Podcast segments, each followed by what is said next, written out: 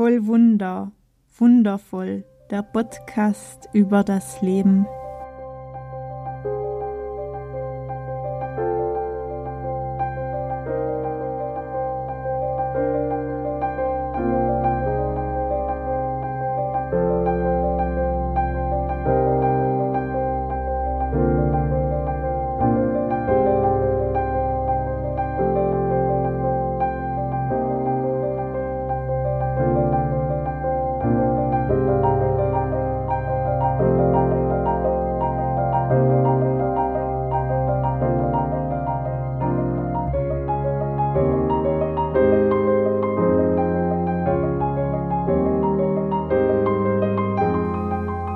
Mein Name ist Evi Kustatscher und ich nehme dich hier mit auf meiner intuitiven Heilungsreise nach der Diagnose Brustkrebs. Ich teile hier meine Schlüssel mit dir, die ich auf diesen Transformationsweg mitnehmen und erfahren durfte. Herzlich willkommen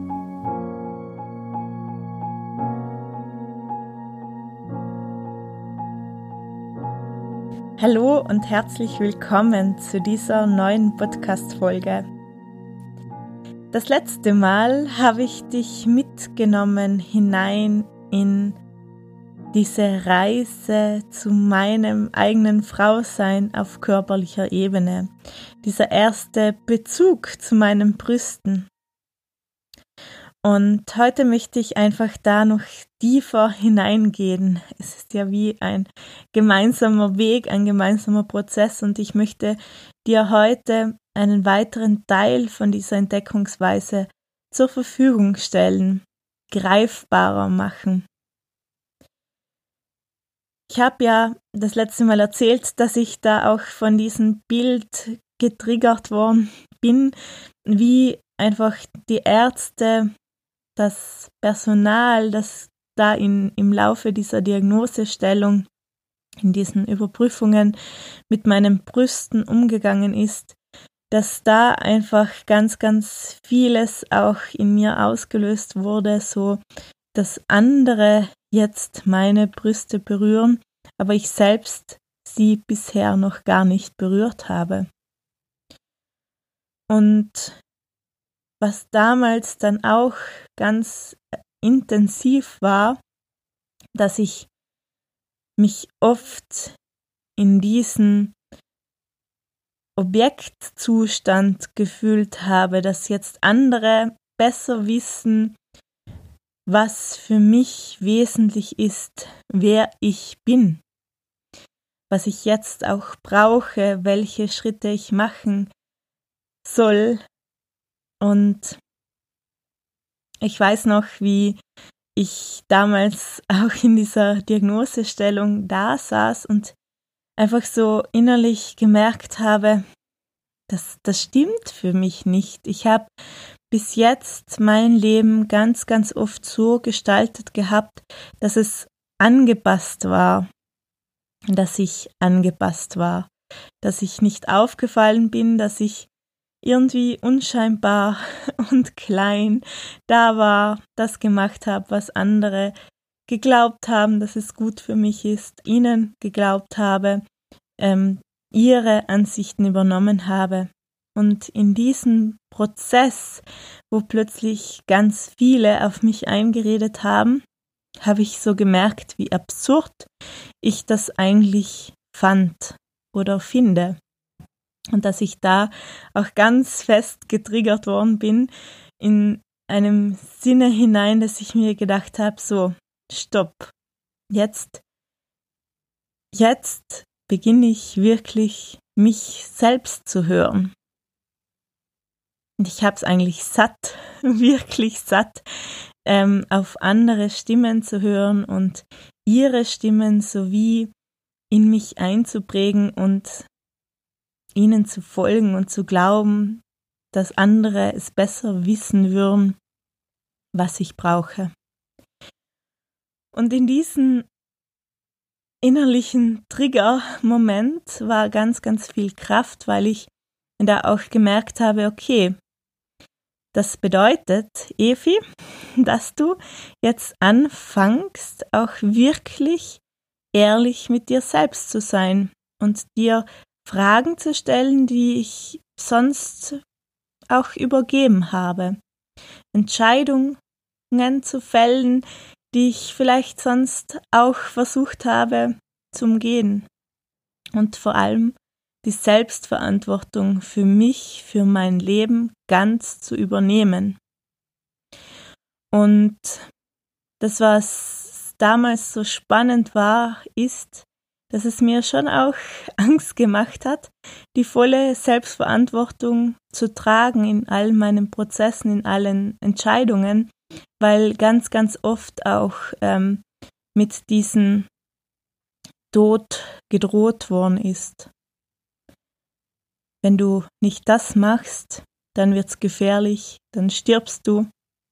Wenn du nicht das machst, dann wird dir die Zeit fehlen und du wirst einfach in diesen Tod von dieser Welt gehen.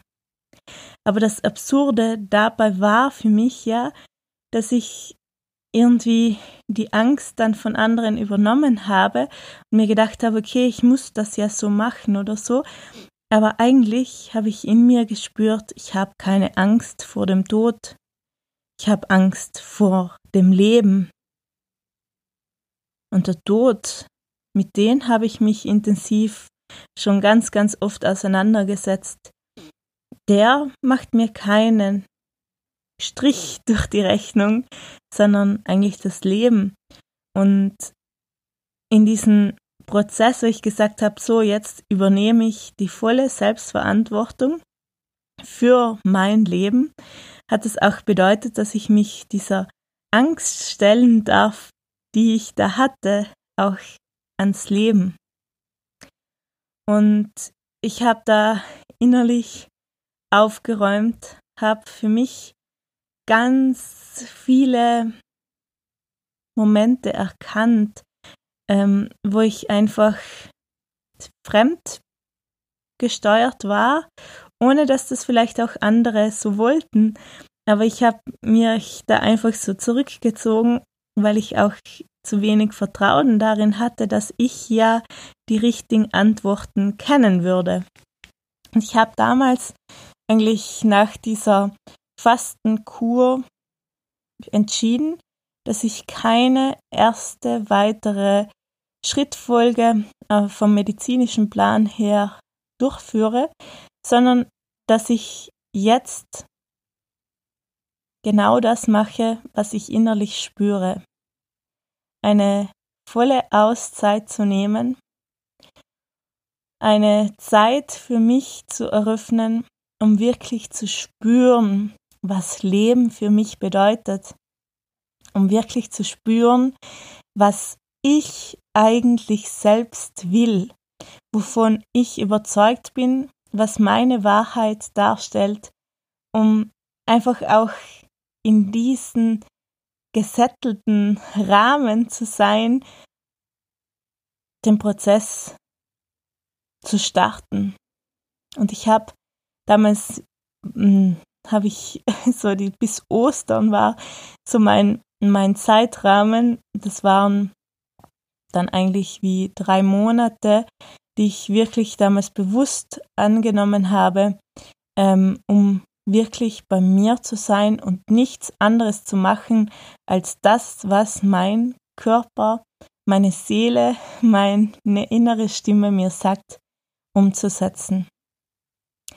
Und ich bin unendlich dankbar für diese Triggermomente auch, ähm, die ich hatte während der Diagnosestellung, die unterschiedlichen Menschen, die da waren und irgendwie ganz vieles in mir ausgelöst haben, nicht nur ein gutes, äh, guten Gefühlen, aber wenn ich das heute betrachte, bin ich unendlich dankbar, dass es diese ganzen Momente gab, denn all diese Momente haben es dann eigentlich dazu gebracht, dass ich wirklich bereit war, die Führung über mein Leben ganz zu übernehmen, die volle Selbstverantwortung. Ich wünsche dir das auch von ganzem Herzen, dass du bereit bist, die Selbstverantwortung für dein Leben zu übernehmen und dass es dir auch leicht fällt, dich zu lösen von alten Vorbestimmungen, aber auch einfach von Erwartungen, die du vielleicht hast oder erfüllst von anderen. Ich wünsche dir eine gute Zeit und ich freue mich auf das nächste Mal. In Liebe und Dankbarkeit, deine Evi.